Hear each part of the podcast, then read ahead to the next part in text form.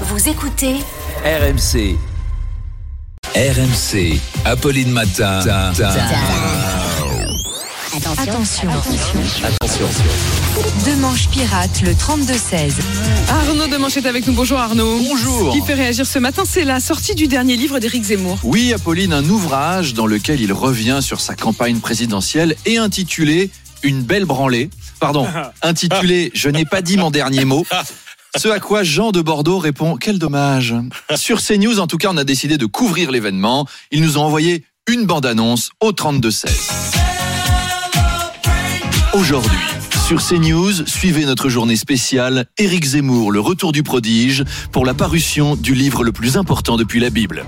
À 9h, lecture intégrale de l'ouvrage par notre chroniqueur Gilles William Goldanel qui ponctuera chaque fin de paragraphe par Vous comprenez, ça on ne le lira jamais sur France Inter.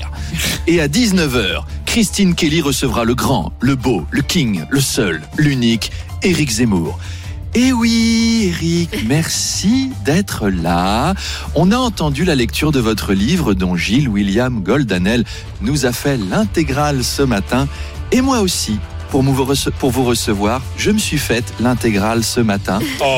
Eric, ce livre, je n'ai rien lu de plus fort depuis les pensées de Pascal, celle de Pascal Pro évidemment, qui nous éblouit tous ici. Mais vous m'avez fait vibrer, Eric. Euh, Vous êtes un peu le womanizer de la droite patriote. Alors, Emmanuel Macron a gagné la dernière présidentielle alors que vous étiez candidat. Comment expliquez-vous ce résultat?